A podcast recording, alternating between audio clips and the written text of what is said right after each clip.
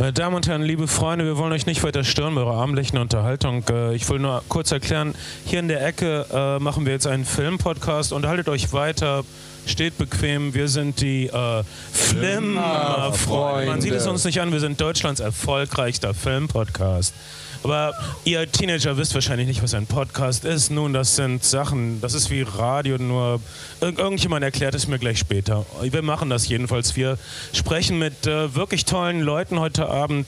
Klingt euch ein oder lasst es. Äh, aber wir müssen kurz die Musik ausdrehen und ihr hört uns leise über die Boxen, aber das ist doch kein Problem. Bei euren Techno-Partys habt ihr mit viel mehr zu kämpfen, okay. Äh, wir warten noch auf das Team von Green Wave, aber wir haben ja Sven hier. Sven, der jeden Tag ungefähr, ja. fünf, du guckst seit äh, vier Tagen fünf Filme pro Tag auf dem Festival. Was ist dein bisheriges persönliches Fazit? Ich bin ganz zufrieden.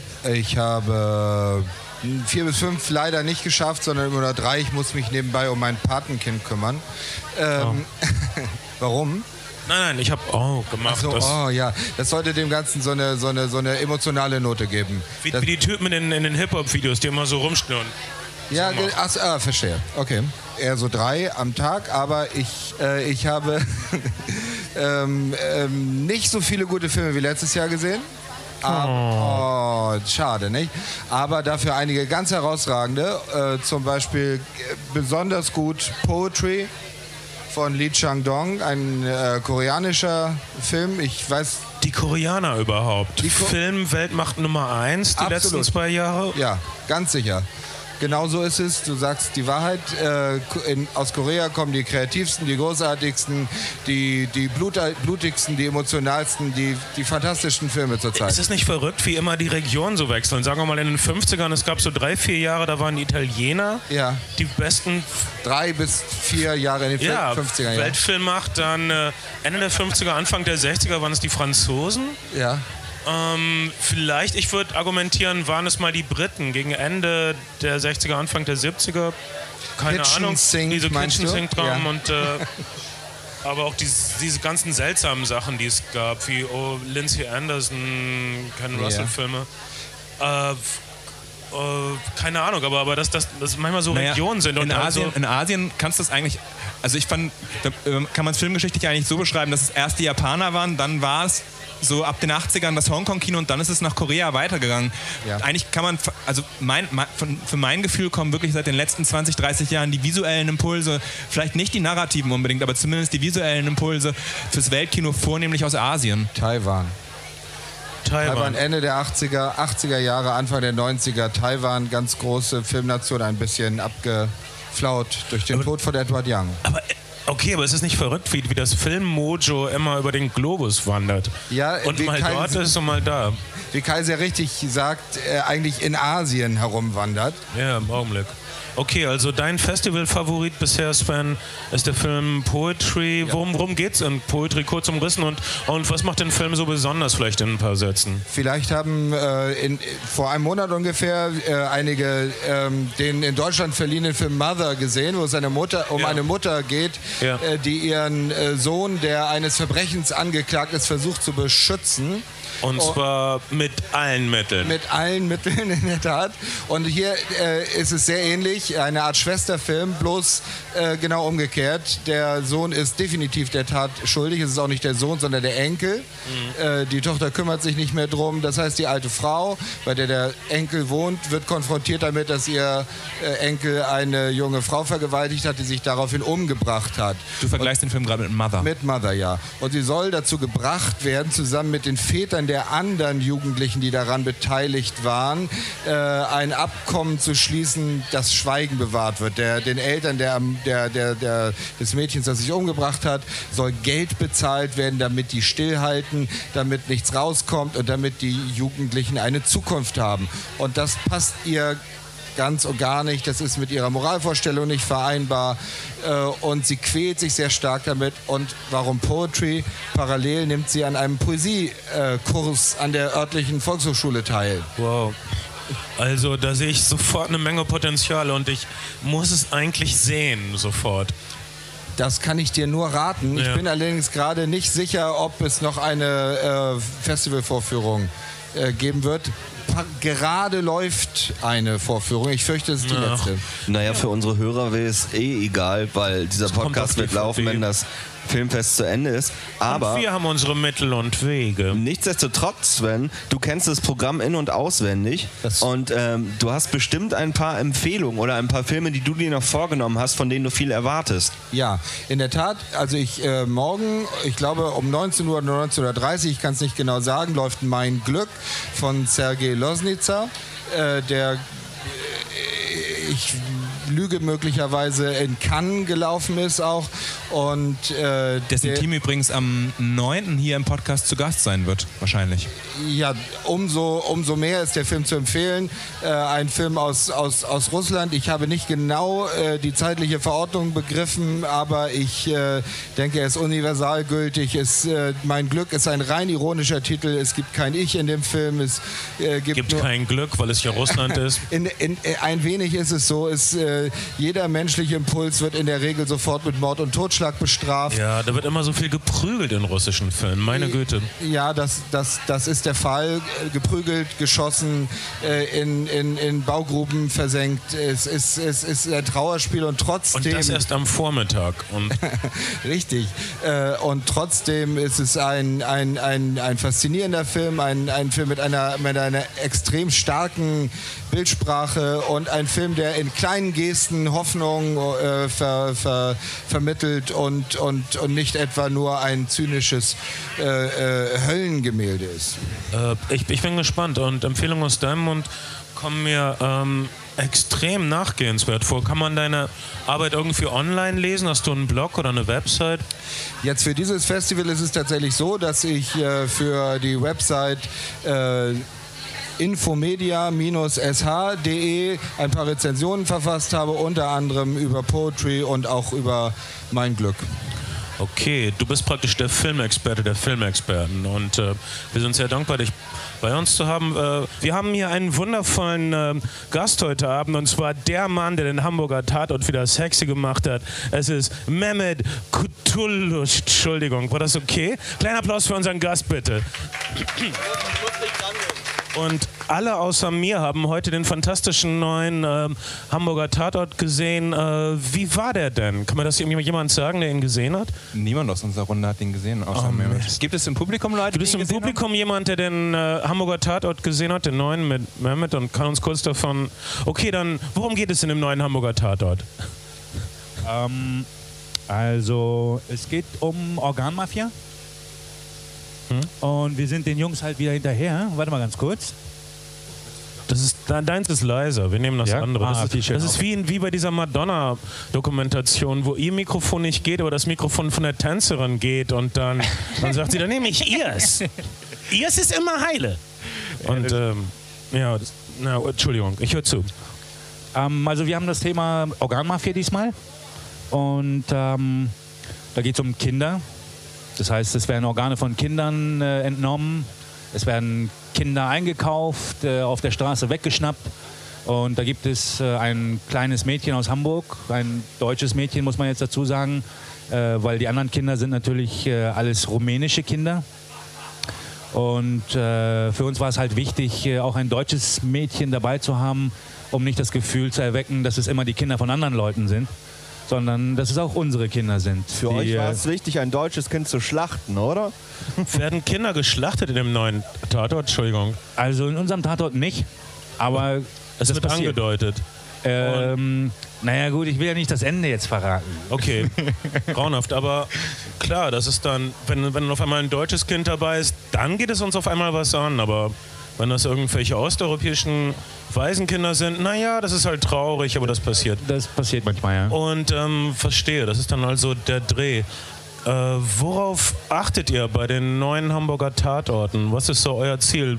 Womit wollt ihr euch absetzen von den, sagen wir mal, schwäbischen Tatorten? Also das Format selbst verdeckte Ermittlungen ähm, bringt eigentlich alle Zutaten mit. Das heißt, ähm, wir haben Polizeiarbeit, klar, aber wir sehen das Ganze aus einem anderen Blickwinkel. Ähm, wir fahren nicht mehr zum Tatort. Wir sind eigentlich ihr, ihr am seid, Tatort. Ihr seid der Tatort. Wir sind die ganze ihr seid Zeit am Tatort. assimiliert. Äh, die Assimilationsdebatte endet hier. Ihr seid so assimiliert, ihr seid sogar schon deutsche Verbrecher. Ähm, Alles, alles. Bei uns Äh, alles. äh, was ist dein Lieblingsspielfilm mit Undercover-Agenten? Gibt es irgendein großes Vorbild für euch? Äh, keine Ahnung, warte mal ganz kurz. Jetzt muss man spontan nachdenken. Okay, habt ihr schon mit echten Polizisten gesprochen? Was sagen die echten Polizisten zu euch? Hast du mit echten Undercover-Agenten gesprochen? Ja. Ähm, die finden das ganz gut. Ja. Ähm, die Tricks für dich? Jungs- auf, auf was muss man achten, wenn man sich einschleichen will bei einem Schmugglerring oder so? Ähm, also was mir gerade einfällt, wenn man zum Beispiel auf der Straße steht und mit jemandem redet, Ja. dann nimmt man am besten die, Mund vor, äh, die, die Hand vor den Mund. Okay. Weil äh, da gibt es doch diese Szene, ich glaube, war das Heat oder so, wo ähm, äh, Pacino auf, auf die Straße geht und ähm, beobachtet wird. Das heißt, es gibt so Lippenleser und so. Okay. Und dann muss man halt so machen, damit die Leute nicht äh, aus der Entfernung lesen können, was Das du gerade am Erzählen hast. So. So Lippenleser kleine haben auch Hitlers Heimvideos jetzt übersetzt. Und er sagt immer solche Sachen wie Hol Blondie, hol Blondie. Also, wirklich, das ist gruselig. Was, wenn er das gewusst hätte, er sich auch den Mund bedeckt, schätze ich. Also die Polizisten, ähm, die wissen schon, dass wir einen Spagat machen zwischen Fiktion und, und Realität. Also ich meine, wir machen ja keinen Dokumentarfilm, sondern wir versuchen das schon so zu machen, dass das irgendwie doch ins Bild passt und doch spannend ist. Und ähm, alles, was wir machen, ist ja auch komprimiert, weil verdeckte Ermittlung passiert ja nicht in drei Tagen. Also meistens nicht, sondern das geht dann über Jahre teilweise, dass die Leute wirklich über Jahre äh, Junkies sind oder was weiß ich sind, äh, um in der Szene irgendwie sich zu bewegen. Und wir haben halt 90 Minuten Zeit dafür.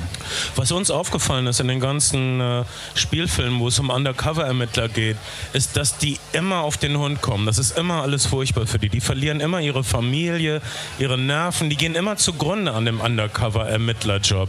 Ist das auch in der Realität so? Gibt es nicht auch Polizisten, die sagen, oh, super Job, echt aufregend und jetzt gehe ich schön kegeln und so mit meinen Freunden. Macht, macht einen dieser Job zwangsläufig kaputt? Was ist dein Eindruck von den Leuten, die du gekannt hast? Also ich kann das nachvollziehen. Ich kann das auf jeden Fall nachvollziehen, weil ähm, abends kegeln gehen ist halt nicht drin. Weil ähm, verdeckte Ermittlung findet halt in einer anderen Stadt äh, äh, statt. Ähm, und ähm, das ist schon ein ziemlich äh, lonely-mäßiger Job. Das heißt, äh, du hast, du wirst echt komplett ausgeblendet, in eine andere Identität gesteckt und äh, musst dort das sein, was dein Job dir da gerade vorgibt. Ich kann mir vorstellen, dass äh, so die soziale Ebene da richtig verkümmert bei dem, bei dem Job. Wie ist denn das? Ähm, das ist jetzt der dritte oder vierte Hamburger Tatort, den du machst.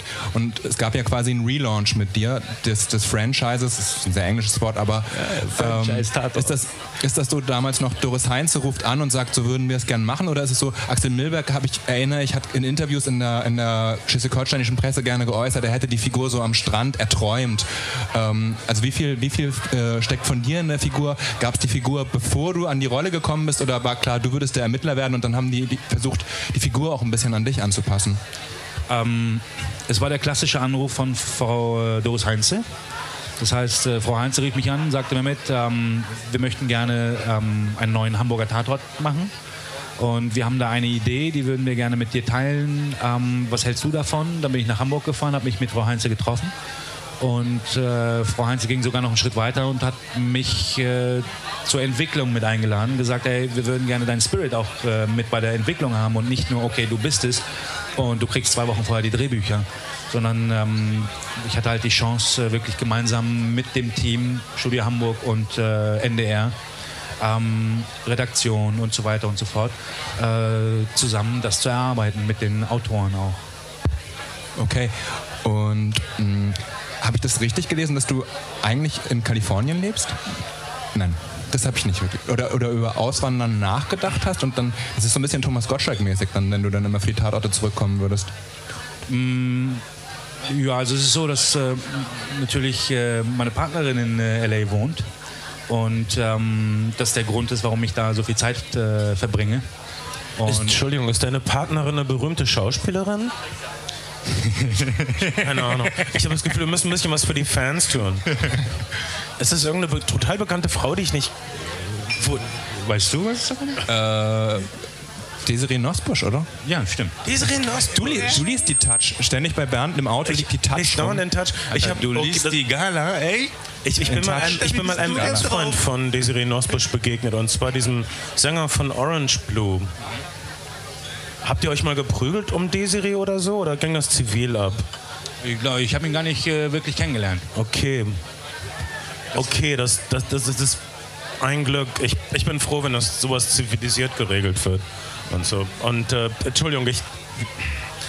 Entschuldigung, das, das war das In-Touch-Element unseres Podcasts. Das, deshalb sind wir auch so erfolgreich, weil wir immer so trashige Sachen einbringen, obwohl wir nicht, dam- selbst nicht damit klarkommen. Äh, Sven, also ähm, wir haben heute einen Filmexperten dabei, nämlich Sven. Ähm, ich bin froh, Sven. Sven, kannst du irgendwas fragen, was Sinn ergibt? Ich hoffe. Und zwar, wenn du an der Entwicklung des Tatortes mitgewirkt hast, ist es dann auch auf deine Initiative zurückzuführen, äh, dass äh, sehr wesentlich, ähnlich wie im Kölner Tatort, soziale Themen im, im Vordergrund stehen, gesellschaftlich relevante äh, Themen, jedenfalls irgendetwas mit, mit, mit, mit, mit, mit äh, ähm, ah, was aufregend ist, was, was, was die Leute angeht und was nicht nur eine einfache, ein einfaches Verbrechen ist. Naja, das Ding ist, äh, dass unser Format mit der verdeckten Ermittlung kein einfaches Ding hergibt. Das heißt, äh, um die Katze der Nachbarin äh, geht es bei uns nicht, weil da würde man keinen verdeckten Ermittler reinschicken. Ähm, das läuft halt auf Bundesebene oder manchmal, wenn es ganz heikel ist, dann äh, weiß auch der Bundesinnenminister davon. Das heißt, äh, wir haben mit der verdeckten Ermittlung immer irgendwelche Themen, äh, die wirklich, was weiß ich, organisierte Kriminalität, was auch immer das ist, ob es organisierte äh, Organmafia-Handel oder äh, in unserem letzten Tatort mit Desiree Nosbusch äh, hatten wir Uh, hey, ich habe eine Freundin, die kann auch spielen und Und da hatten wir ähm, beispielsweise ähm, dieses ganze Thema mit, mit äh, Industriespionage und so. Also Desiree macht einen fantastischen Industriespion. Ähm, Entschuldigung, wenn ich, wenn ich hier kurz äh, zwischenhake. Unser nächster Stargast, äh, der Regisseur Peter Sempel, ich kriege gleich deinen End e- extra Applaus raus, aber äh, möchte auch noch kurz eine Frage dazwischen an Mehmet schicken. Bitte, Petri, das Mikrofon. Hallo, ich heiße Peter. Sag mal, hat es schon mal einen Tatort vorgegeben, wo der Fall nicht aufgelöst wurde? Ob ich schon mal einen gemacht habe? Peter, Mehmet ist erst seit drei Folgen dabei. Ob ich einen gemacht habe? Es, es gab ein paar Tatorte, wo, der, wo die Fälle nicht aufgelöst wurden. Natürlich. Wo der, wo, wo der Täter ambivalent blieb. Natürlich gab es das. Tatorte gibt es seit, Gott, seit 50 Jahren oder so. 40. Aber es kommt einem vor wie 50 Jahre. Du.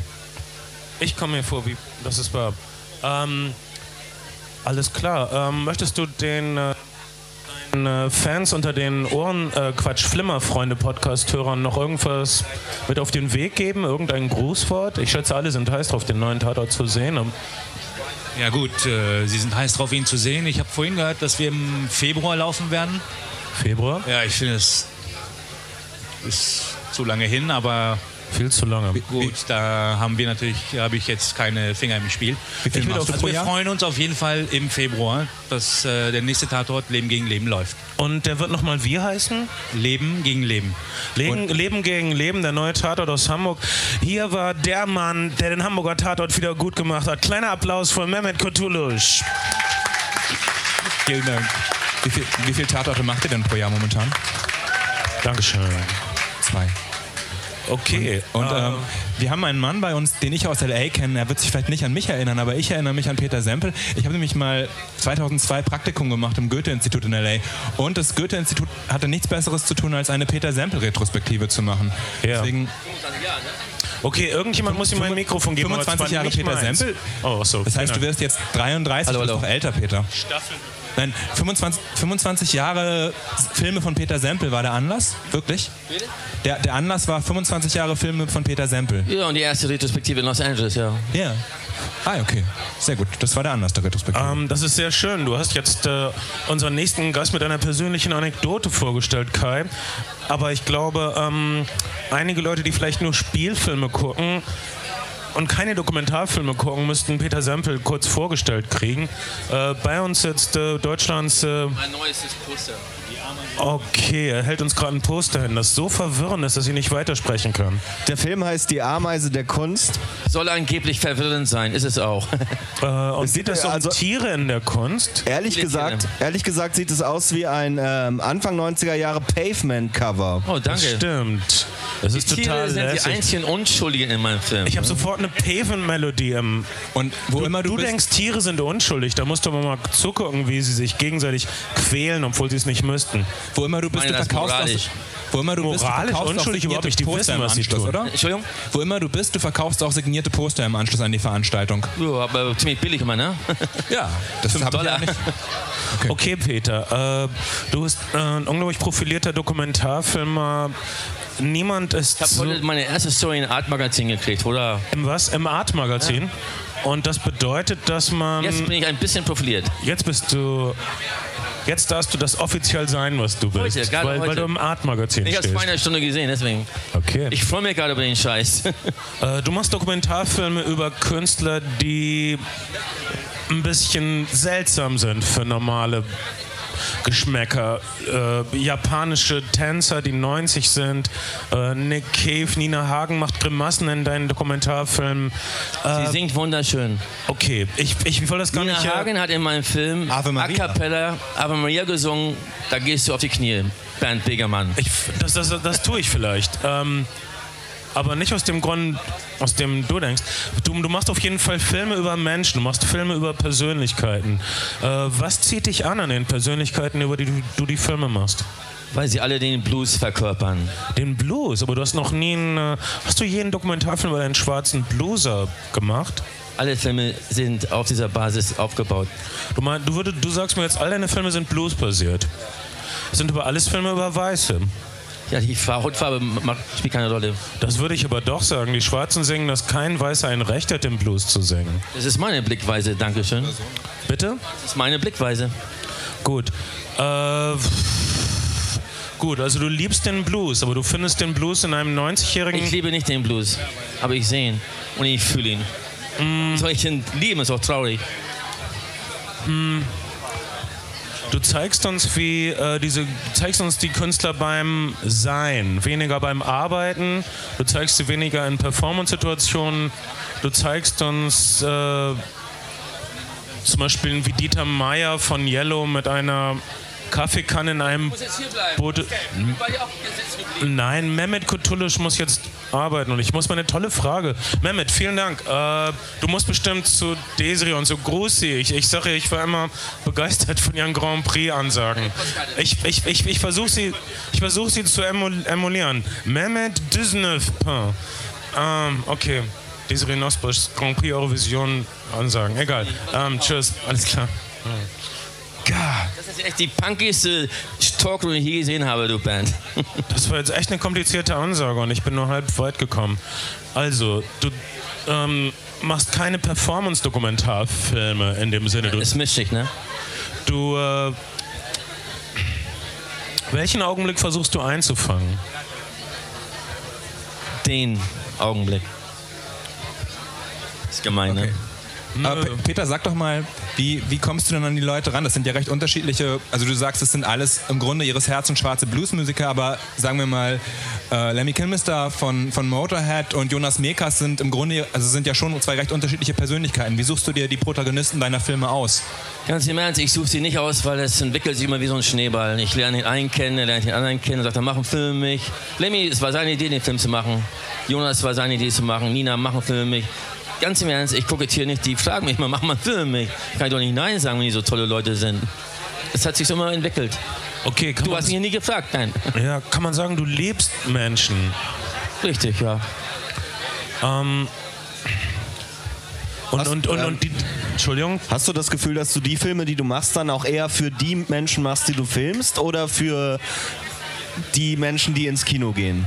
Oder die es im Fernsehen sehen? Alle, für alle. Für mich, für die Leute und für euch. Hast du dann wirklich einen Plan und denkst dir, was möchte jetzt jemand wissen, der sich deinen Film anguckt? Oder denkst du, äh, was in dem Film will ich sagen, was derjenige, den ich filme, sagen will? Na, ich habe jetzt gerade einen Film über Kunst gemacht, wo viel gemalt wird. Und ich hoffe, oder ich denke, dass meine Filme auch mal rein sind. Ich verteile die Farbe, die ich von den Leuten gesammelt habe beim Drehen, auf die Leinwand. Oder, ja. Okay. Also Okay, Kein ich, Drehplan. ich sehe hier das, äh, das neue Poster zu deinem neuen Film. Es ist ein Film über bildende Kunst diesmal. Jonathan Mese, Daniel Richter, Lemmy ist auch dabei, Jonas Mickers. Und Viel aus der Kunsthalle Hamburg. Die Hamburger wissen gar nicht, was für tolle Sachen in, in der Stadt äh, an den Wänden hängen. was ist dein Top-It in der Hamburger Kunsthalle? Was ist, dein, äh, was ist dein liebstes Exponat in der Hamburger Kunsthalle? Zeig mal. Das. Breite von 1890. Ja. Von 1890, sieht aus wie äh, total modern. Der Mann an der Wand in der Anatomie Weimar. ja. Von, Das- von wem ist das? Da heißt Hans Spector. Ja. Und es ist das einzige Bild, das er gemalt hat. Es ist vier Meter lang Das einzige Bild, was er gemalt hat, und hat sich nachher umgebracht. das ist abgefahren. Danach hat er sich umgebracht. Es ist sehr dramatisch. Unglaubliche Geschichte. Und es ist ein sehr schönes Bild, ja. Ja, wir sehen hier ein sehr beeindruckendes Bild, äh, sehr breitformatig. Man sieht noch Graffiti auf der Wand. 1890 eine, gemalt. eine, eine Sille, das ist wir- wirklich unglaublich modern aus. Ja. Also es gibt, äh, ist- das finde ich eines der interessantesten Phänomene überhaupt, dass Künstler manchmal andere Epochen antizipieren. Also du hast in einigen äh, Klavierstücken von Beethoven hast du auf einmal Ragtime. V- völlig unglaublich. Das ist dann für so ein paar Takte so eine Art Ragtime und dann hört es wieder auf, als ob er eine kleine Zeitmaschine eingebaut hätte oder so. Unglaublich. Ähm, das ist wirklich speziell. Äh, hast du irgendeinen äh, Blickwinkel erlangt auf, auf bildende Kunst? Ich, ich muss gestehen, ich bin jemand, ähm, ich habe immer ein gestörtes Verhältnis zur Avantgarde gehabt. Immer ein gestörtes ich auch, Verhältnis. ich auch. Immer ein gestörtes Verhältnis zur bildenden Kunst auch Ich gehabt. auch. Ich habe mir, ich kann Jetzt nur eins. ja, ich dachte immer, bildende Kunst ist sowas wie eine monarchische Kunst. Also Ja, das hat sich spätestens mit Jonathan Miese befreit. wirklich? Glaube Jona- schon. Jonathan Mese hat mehr Manifeste als du Songs geschrieben in seinem Leben. Die Frage ist, welches was besser ist, sein Manifest oder deine Songs? Er hat bestimmt nicht mehr Manifeste geschrieben als ich Songs. Naja, es geht ihm um die Diktatur der Kunst, die ich so verstehe. Was bedeutet, wie äh, ich ordne mich der Kunst unter. Das ist eine schöne Idee, finde ich. Äh, das ist nicht seine Idee. Nein, aber er propagiert das wie kein anderer, die Diktatur der Kunst. Ich glaube, er hatte auch nicht so viele originale Ideen, aber äh, die Ideen, die er hatte. Es muss auch gar nicht andere- neu sein. Nö, aber er verkauft Das, seine das Ideen ganz sagen alle Leute, die. Naja, egal. Fällt, fällt, fällt was von Jonathan Meses ähm, monetärem Reichtum auf dich ab mit dem Film vielleicht? Ge- Also nicht von ihm direkt. Wenn ich Glück habe, kauft Dreiser den Film, aber das lohnt sich nicht finanziell. Du filmst jetzt also reiche bildende Künstler und äh, Ich habe auch viele Arme gefilmt, das mische ich viele gerne. Arme gefilmt. Aber- Wa- was ist der Unterschied zwischen reichen bildenden Künstlern und armen bildenden Künstlern? Nochmal? Würdest du sagen, es gibt ein. Was macht die reichen bildenden Künstler zu reichen bildenden Künstlern und die armen bildenden Künstler zu armen bildenden Künstlern? Was ihr dazu macht? Ja, was, was ist der Unterschied zwischen diesen beiden Klassen? Ich glaube, der Zufall spielt eine große Rolle. Ja, also, dass in einem entscheidenden Augenblick ein Galerist sagt, das hier ist aber ganz toll. Du hast zwei gute Maler und einer hat das Glück, dass er vorwärts kommt. Verstehe, das ist ja ein bisschen entmutigend. Nein, es ist ermutigend. Ja, wirklich? Das heißt also, jeder könnte auf den Schild gehievt werden. Du musst Talent haben, das weißt du. Äh, ich glaube das persönlich nicht. Ich glaube, dass Halbtalent hilfreicher ist als echtes Talent. Ist ja auch Talent, halbes Talent. Naja, ein halbes halt, ne? Okay, äh, Die, die punkigste Talkrunde, die ich in meinem Leben gesehen habe. Gratuliere Band. also falls sich irgendjemand für bildende Kunst im weitesten Sinne interessiert, äh, wenn sich irgendjemand im weitesten Sinne für das interessiert, was äh, an Reichtum in unseren äh, Galerien hängt, sollte er sich auf jeden Fall Peter Samples neuesten Film angucken, Die Ameise der Kunst, Animals of Art. Die Premiere war Metropolis Sonntagabend mit 500 Leuten. Premiere war in Metropolis, 500 Leute. Ich, 500 Leute? ich komme gerade von einer Art Reise zurück. Kannst du uns kurz was über die Premiere erzählen? Was, Ja, lief- Metropolis im Extravoy, wunderbares Kino und äh, die Leute haben, waren begeistert oder entgeistert, eins von beiden.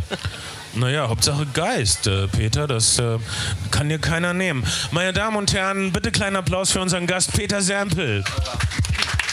Peter, ich hätte noch eine, eine Frage habe ich noch an dich. Dank. oh, es gibt eine letzte, eine Bonusfrage.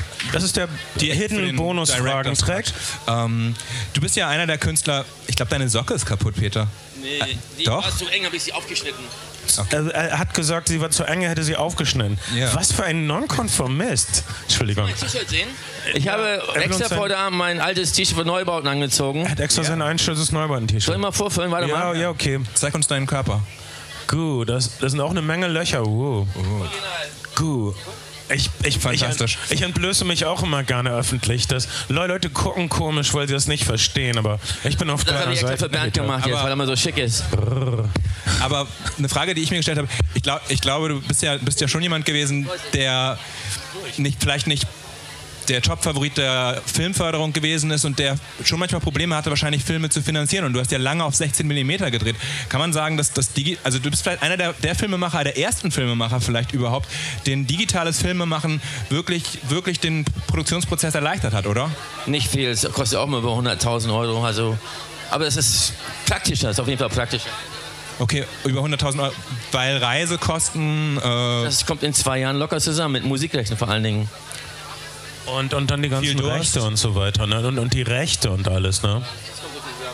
okay. Äh, okay, auf jeden Fall wir, 100.000 wenig. Respekt. Und vor allen Dingen, das ist dein wievielter Film? Dein, dein neunter Langfilm. Jeder Film dauert zwei Jahre, macht mich zehn Jahre älter. Du bist wie diese Lachse oder diese Forellen, die hunderte von Kilometer gegen den Strom springen und dann noch den Wasserfall hochspringen von der falschen um Seite. sich zu paaren. und du hast es mal wieder geschafft und herzlich willkommen. Es war eine Freude, dich bei uns zu haben. Okay. Alles klar. Okay, Peter Sampel, meine Damen und Herren, vielen Dank. okay, wir haben äh, Post, Ja. Poster sind hier.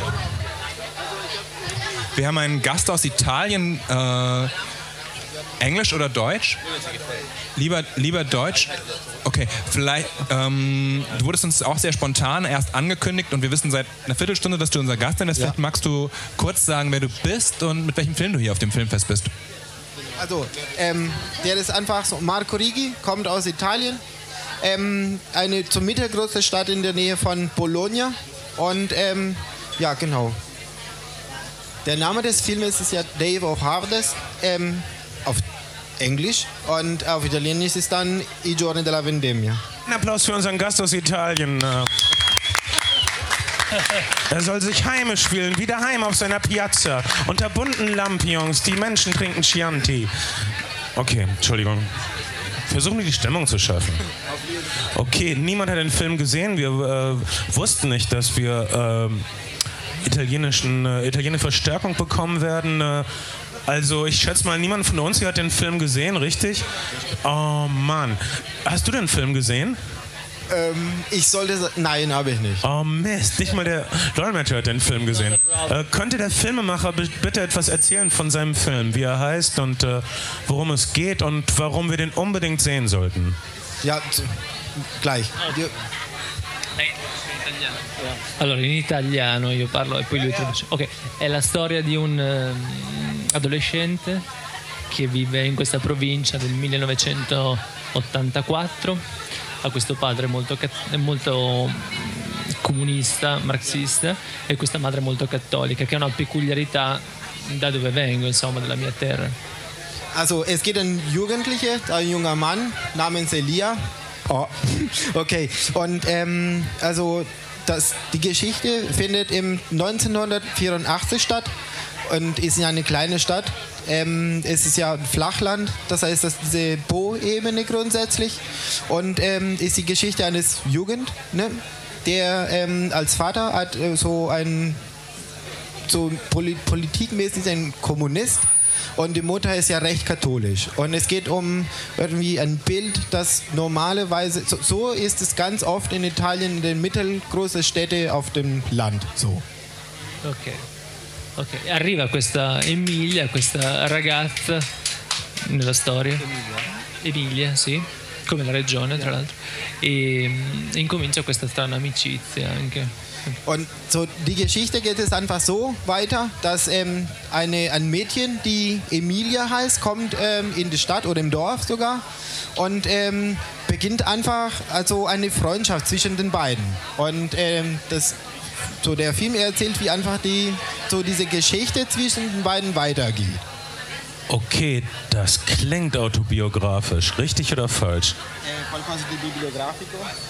No, eh, no, è, vabbè, sicuramente molto in- intimo, ma non autobiografico, anche perché questa dinamica di appunto cattolicesimo e marxismo legati un po' nella stessa storia, nella stessa trama, sono una appunto, peculiarità della mia terra, insomma da dove provengo, in una piccola provincia tra l'altro.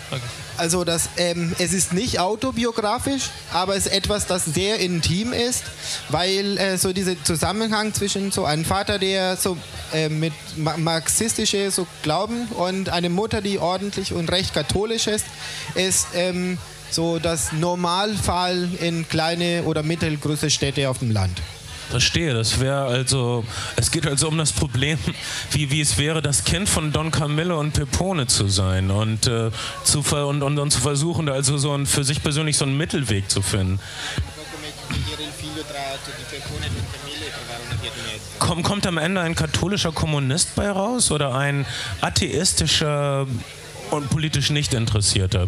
Se esce qualche cosa di misto tra cattocomunismo Sì. oppure è qualcosa che non ha niente a che fare con la politica. No, eh, a tutti gli effetti il, il paese da cui provengo io personalmente, dove sono nato, è molto vicino a, a dove Guareschi ha scritto, che era l'ideatore iniziale di eh, Pepone Don Camillo, insomma, vabbè. E, e a tutti gli effetti questa dinamica tra padre e madre convivono, convivono allo stesso, cioè convivono effettivamente perché è una peculiarità della mia zona, quindi a tutti gli effetti è, è così in realtà. Cioè è un catto comunismo. Vabbè. Also, okay. Ähm, so im Defekt ist es tatsächlich so, dass ähm, am Ende der Geschichte ist ähm, so, dass diese so Zusammenleben von so katholische, so, so Katholizismus und Marxismus ein bisschen genauso wie bei damals Pepone und Don Camillo. Und Sì, perché soprattutto ma c'è un motivo, cioè eh, la storia del- dell'Emilia, è- c'è questa strana sensazione, cioè strana sensazione, tutto questa, antropologicamente diciamo, questa cosa avviene perché ehm, l'Emilia è stata anche una roccaforte molto importante per il partigianato, ok, per la lotta di liberazione, quindi molti erano soldati nella causa comunista e quindi molti partigiani militavano ok, per la casa comunista, diciamo, della cosa. E avevano però questa educazione che si tramandava da sempre, molto cattolica, quindi questo, questa pro- promiscuità è arrivata da questo, insomma. Also ähm, historisch gesehen ist es so, dass ähm, so dieser Teil des so der Italien, so des Landes, die Po-Ebene, es ist ja zwischen Bologna, Reggio Emilia, Modena, Parma, ist ja politisch gesehen so sehr geprägt mit äh, so links und linksradikalen. Schon damals während den, so nach dem Zweiten Weltkrieg war es so, dass ähm, die Leute haben sich ordentlich und so richtig engagiert für die Befreiung, sagen wir mal so. Und das heißt, dass man hat eine Seite eine sehr starke politische Identität oder zumindest diese Identität hat sich mit der Zeit entwickelt und ähm, andererseits man hat eine sehr starke katholische ähm, ähm, Erziehung. Ja, genau. Und das heißt, dass die beide Seelen wohnen einfach so oder sind irgendwie zusammen. Die kämpfen, aber die leben auch zusammen. Und das ist auf jeden Fall ein total wichtiger Teil der Geschichte. Ähm, es gab im letzten oder im vorletzten Jahr den Film äh, Mein Bruder, das Einzelkind. Ich, ähm, der ja auch ein Film, der ein bisschen politisch motiviert war. Und äh, daher rührt meine Frage, inwiefern äh, braucht das italienische Publikum äh, politisch motivierte Filme? Sì, diciamo, allora la, mia, la storia personale del soggetto di cui tratta il film è una storia che diciamo, ha- è incentrata sulla storia di un teenager, di un, di un adolescente e diciamo, i fattori politici sono un attimo un margine al margine e ai confini diciamo, della storia. Anche perché mio fratello e figlio unico era una cosa più bipolare in questo senso perché era romano, quindi a latina poi, e quindi c'era latina era una roccaforte invece diciamo mm, mussoliniana, fascista, perché antropologicamente li aveva bonificato, c'è tutta una... Eh no, infatti. E quindi questo era un... E nella mia terra invece questa cosa non, non- non è contingente, non avviene. Cioè, il contingente è il fattore religioso. Sì, secondo me, soprattutto in Italia come paese, eh, servirebbero maggiori anche prospettive indipendenti che parlino di politica. Okay. Also, ähm, Das schaffst du. Sorry. Also, die, also der Film erzählt nicht nur eine so Geschichte, die mit Politik zu tun hat. Ähm, so diese so Kathol Katholizismus und Marxismus, das heißt dieser politische so Aspekt ist nur ein Teil der Geschichte. Das ist etwas, das im Hintergrund immer dabei ist und immer weiterhin läuft, aber ist ja nicht zentral in der Geschichte. Okay. Grundsätzlich ist es so, dass man hat mit zwei Jugendlichen zu tun, die sich treffen und dann irgendwas sich entwickelt. Und ähm, ein Punkt, das noch Marco erwähnt, ist auf jeden Fall, dass ähm, ähm, der Film ähm, Ein Mann allein, ähm, wie ist das nochmal? Äh, mein Bruder, das genau, Einzelkind. Verdammt.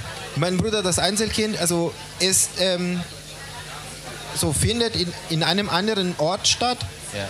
Und ähm, in dem Fall, man hat irgendwie eine Polarisierung. Das heißt, dass, äh, der findet in Mittelitalien statt, in der Nähe von Rom, in Latina. Und da, man hat auf jeden Fall eine sehr wichtige so rechtsradikale so Situation. Und es ist ja irgendwie total anders, als was zum Beispiel in, in der Nähe von ähm, so Emilia statt oder ist. Und zweiter Punkt ist einfach, dass heutzutage, Marco ist der Meinung, dass äh, die Jugendlichen brauchen immer noch und immer mehr ein bisschen mehr Politik. Im Sinne von äh, irgendwie so überlegen und darüber zu reden. Äh, ich muss sagen, ich bin sehr interessiert äh, an der Region. Äh, ich bin da mal durchgefahren. Ich habe mal in einer Band Gitarre gespielt. Das Frank Pop Ensemble hatte einen Hit in den USA mit ähm, Hip Teens Don't Wear Blue Jeans. Und ich war mit dem Frank Pop Ensemble als Gitarrist auf Tour. Und wir waren nur in Norditalien auf Tour. Es war kein Hit in Süditalien. Und mir fiel auf, wie großartig organisiert ist. Es kam mir vor wie Holland im 18. Jahrhundert oder so. Alles sehr ordentlich und parzelliert. Äh, jetzt spielt es 1984, also zu einer Zeit, wo soziale Konflikte noch ein bisschen härter geführt wurden im, der, im Rahmen des Kalten Krieges und so weiter. Äh, wie äh, wie hat man sich die Ästhetik des Filmes vorzustellen? Wie sieht der Film aus? Was, was versucht der Film ästhetisch? Alles klar. Ma che cosa si aspetta non lo so, in effetti, I don't know. Uh, cosa potrebbe aspettarsi? Ma il film è un film È un film che non dura molto, è un film di 75 minuti. È un film che ho girato nel 1984 proprio perché c'era anche un, una serie di influenze culturali ma anche e soprattutto estetiche che mi interessava.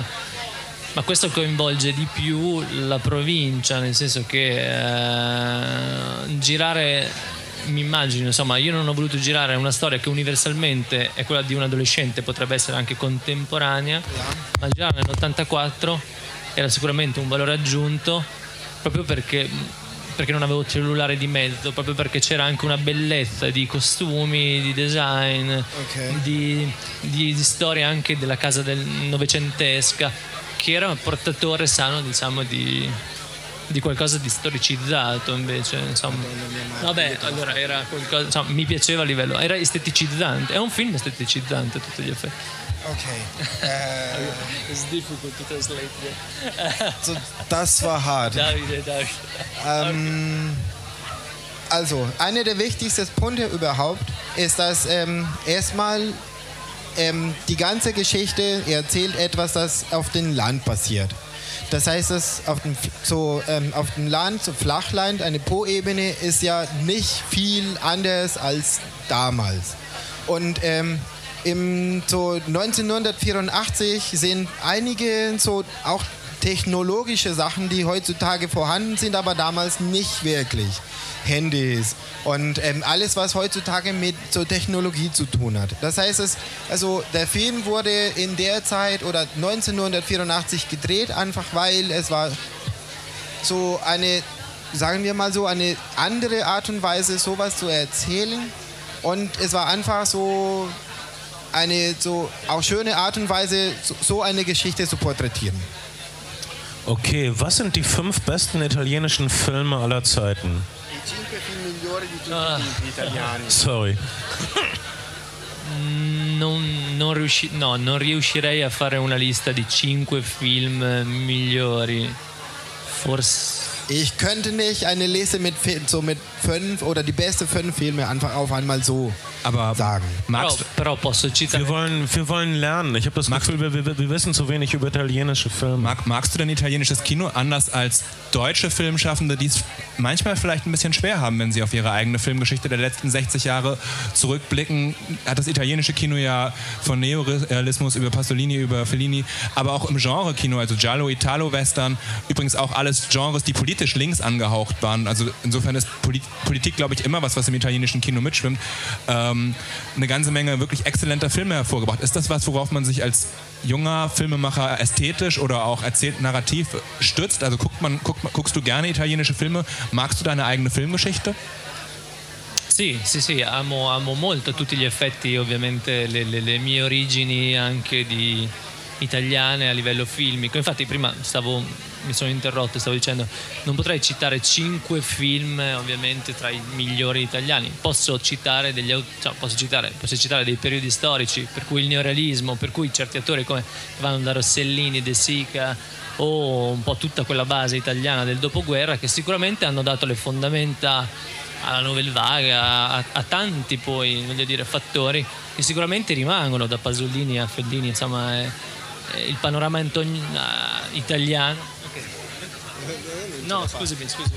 Ähm, also er mag die so italienische Filmgeschichte so sehr gern und ähm, man muss mit eine solche Geschichte sich immer durcheinander so setzen oder das heißt man muss also er guckt total gerne so italienische Filme von heutzutage und auch damals und ähm, er findet total wichtig, was bis jetzt gewesen ist und Regisseuren wie zum Beispiel Pasolini oder so auch ähm, ähm, Schauspieler, die auf jeden Fall ein total wichtiger Beitrag zu der Filmgeschichte so geleistet haben. Und ähm, wieder zu der Frage, die fünf beste italienische Filme aller Zeiten. Es ist auch deswegen etwas schwierig, eine ganz klare und eindeutige Antwort zu geben, weil es ist irgendwie, ist ja ganz viel zu betrachten und es ist ja einfach so nicht easy, einfach so sagen, wie es ist oder was am besten ist. Gibt es schon, äh, gibt es schon einen Verleih für den Film? Ist der Film in Italien schon gestartet? No, no, no, nein. Gibt es, gibt es, gibt es einen, also äh, der Podcast wird vielleicht so zwei Wochen nach dem Filmfestival laufen. Für die Leute da draußen, die was über den Film herausfinden wollen, gibt es, gibt es vielleicht einen deutschen Starttermin, gibt es einen italienischen Starttermin, gibt es eine Website, wo die Leute mehr über den Film erfahren können? Le informat- allora, non c'è un il festival, questo è uno dei primissimi festival in cui il film eh, sarà proiettato. I prossimi festival sicuri, sicuramente mh, ci sarà appunto ad Amburgo sempre, a quest'altro festival minore che ti dicevo, il Radar Hamburg Film Festival. E anche a, saremo a Syracuse, New York, a Montpellier, in vari festival. Nelle sale attualmente ancora il film non sarà proiettato perché ancora siamo in cerca di una distribuzione che è molto complessa in Italia. Also ähm, im Moment ist es so, dass ähm, der Film wurde so noch nicht ähm, veröffentlicht. Im Sinne von ist er nicht in den Sälen gezeigt, weder in Italien noch in Deutschland. Ähm, hier in Hamburg beim Filmfest Hamburg wird ähm, so zweimal gezeigt. Einmal ähm, am ähm, 8. Das heißt übermorgen ähm, in Passage Kino 19.15 Uhr und dann ähm, am Samstagabend 22 Uhr immer Passage Kino. Ähm, in Italien, wie gesagt, wurde noch nicht gezeigt. Es ist ja etwas schwierig, einen Verleih zu finden, der dann Alles klar. Nochmal der deutsche Titel. ähm, also deutsche Titel haben wir gerade nicht. Es ist ja auf Englisch Day of Harvest Day of und auf Harvest. Italienisch I giorni della vendemmia. Okay, vielleicht. Ja, Vielen, vielen Dank fürs Hiersein und viel Erfolg für den Film, Ähm, dass das mit dem Verleih und dem Start klar. klappt. Kleinen Applaus nochmal für unseren italienischen Gast, bitte. Das wäre so reizend. Okay, viel Glück mit dem Film. Danke fürs Und, ähm,